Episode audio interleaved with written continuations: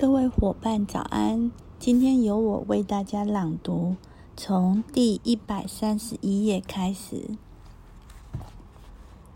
根据瑜伽的观点，三德之一的月性在身体中处于头到心脏的位置，基性处处于心脏到肚脐，而惰性则处于肚脐到双足。而阿育吠陀则认为卡帕的位置是头到心脏，皮塔处于心脏到肚脐，瓦塔处于肚脐到双足。瑜伽有八支，被称为阿斯汤汤加瑜伽。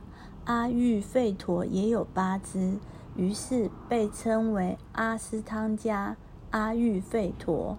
瑜伽八姿是自我约束、确定练习、体式，通过呼吸控制进行能量调整、安静感官、专注、冥想、一心不乱。阿育吠陀的八支为外眼外科学、眼耳鼻喉科学、内科学、精神病学、儿科学、毒物学。长寿学、生育学。下面我来分析一下两种科学中的治疗方法。帕坦加利提出用两种疗法来控制精神的波动，解除痛苦。这两种疗法便是习练和不止。习练是习练瑜伽八支，而不止就是让人处于一种无欲无求的状态中。习练是精进法，而不止则是还原法。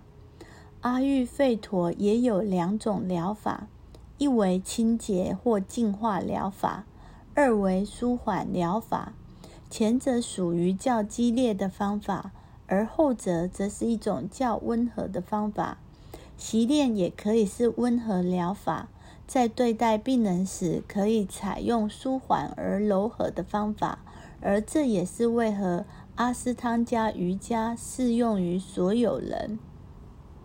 清洁法的使用会带来迅速而显著的改变，但同时也会带有某种程度的伤害，因为如果使用不当或使用频繁，三种值的根基会被打乱。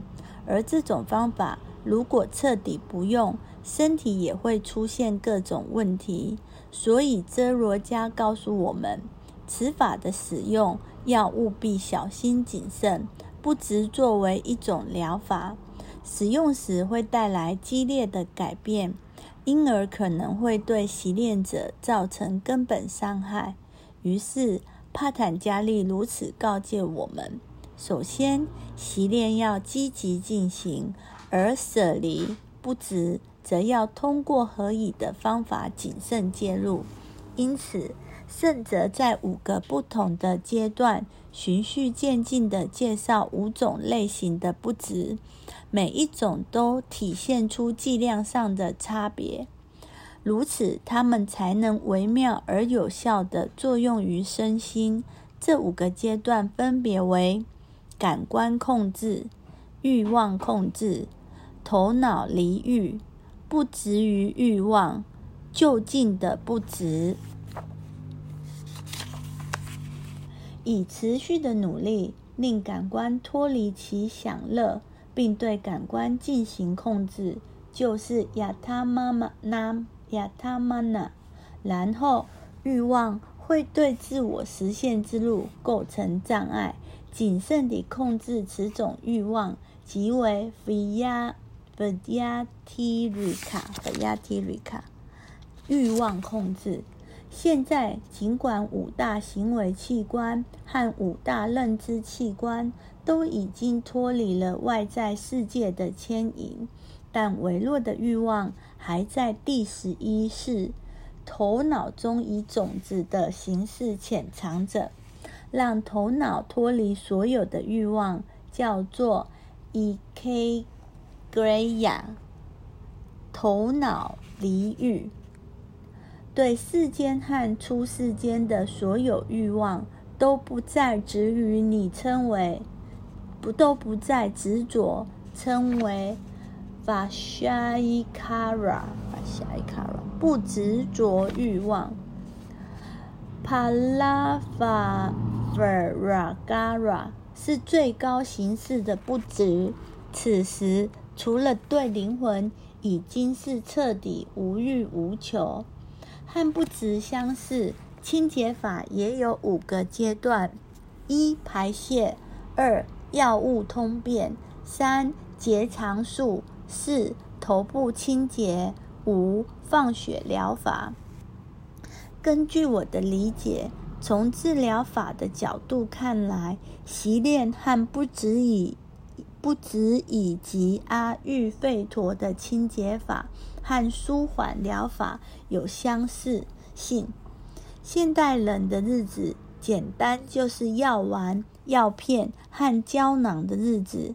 医学界把复合维他命、维他素片等同于富含营养的食物，自然普通人的头脑也被训练得如此发问。问题可能会是：艾扬格先生是否有什么药片或是胶囊？吃了便能获得解脱。我肯定的回答：有。每天吃这四种胶囊，一天都不能忘，你将会拥有一个解脱的灵魂。它们是信念、精力、记忆，一心不乱地融入习练。吃下这四粒胶囊，解脱就离你不远了。这条经文。有其医学价值。现在有人可能会进一步问到：这些胶囊是否应该就着水或牛奶吃下去？在阿育吠陀中有阿努帕纳，阿努帕纳就是连同主要药物一起吃的，帮助增进疗效的催化剂。它同时也有助于减轻主要药物的副作用，因为有些药物可能存在危险或带来伤害。帕坦加利眼中的阿努帕纳就是对神的深度冥想。瑜伽经第一章第二十三节，在博加瓦坛中有这样一个故事：王后沙提应。王后沙提印巴马问奎斯纳：“为何他认为牧牛姑娘们是最好的信徒？”奎斯纳说：“他以后再回答。”有一天，神抱怨抱怨尖锐而剧烈的胸痛，所有的药物均无效。医生们宣称此病无法医治。然后，奎斯纳全知全能者说道。医生们开的药是绝对正确的，但是阿努帕纳不对。自然，王后就问：“应该开什么阿努帕纳呢？牛奶、果汁还是罗勒水？”他回答说：“脚上的灰尘是此病最佳的阿努帕纳。”很自然，当所有的王后们被送回来之后。纳拉达很头疼，因为他们知道谁也不会把自己脚上的灰尘送给宇宙之王。奎斯纳便派了纳拉达去找哥库尔，那里的牧牛姑娘们跑过来问候主的健康。纳拉达回答说：“奎斯纳患了急性胸口痛，因而需要脚上的灰尘做药引子。”这些牧牛姑娘们，主最虔诚的信徒，马上就将自己脚上的灰尘递给纳拉达，并且告诉他要尽快把它拿给主，以助其解除病痛。服下这药引子，奎纳斯奎斯纳便感觉强健而精神饱满。他便和他的王后们说。不介意将任何东西献给主，正体现了信徒对主的爱。所以，祈祷虔诚的献身给神，便是以上所提到四种胶囊最好的阿努帕纳。意思不能够轻易的解除这些变体和痛苦的原因，便是他们属于慢性病。慢性病会让病人变得虚弱，丧失维持起码的斗志，于是变人病人变变脆弱不堪。每一种疾病都会伴随着其他一些疾病，表现为副作用或后作用。类似这些痛苦和辩题，也有随之而来的阻碍：疾病、懈怠、怀疑、漫不经心、懒惰、感官享乐、活在虚幻的世界，不能保持既有的进步，不能保持持续的精进，痛苦、绝望、身体颤抖、呼吸沉重。这些障碍和让人注意力分散的因素，能进一步害 cha chata cha chata 帕坦加利是否给我们预防的措施呢？当然，那便是专注而持续的瑜伽习练。在阿育吠陀中，有一些药物只能外用。这些药物被称为外用药，它们往往被用在油疗、蒸汽疗法、药膏、水疗和按摩中。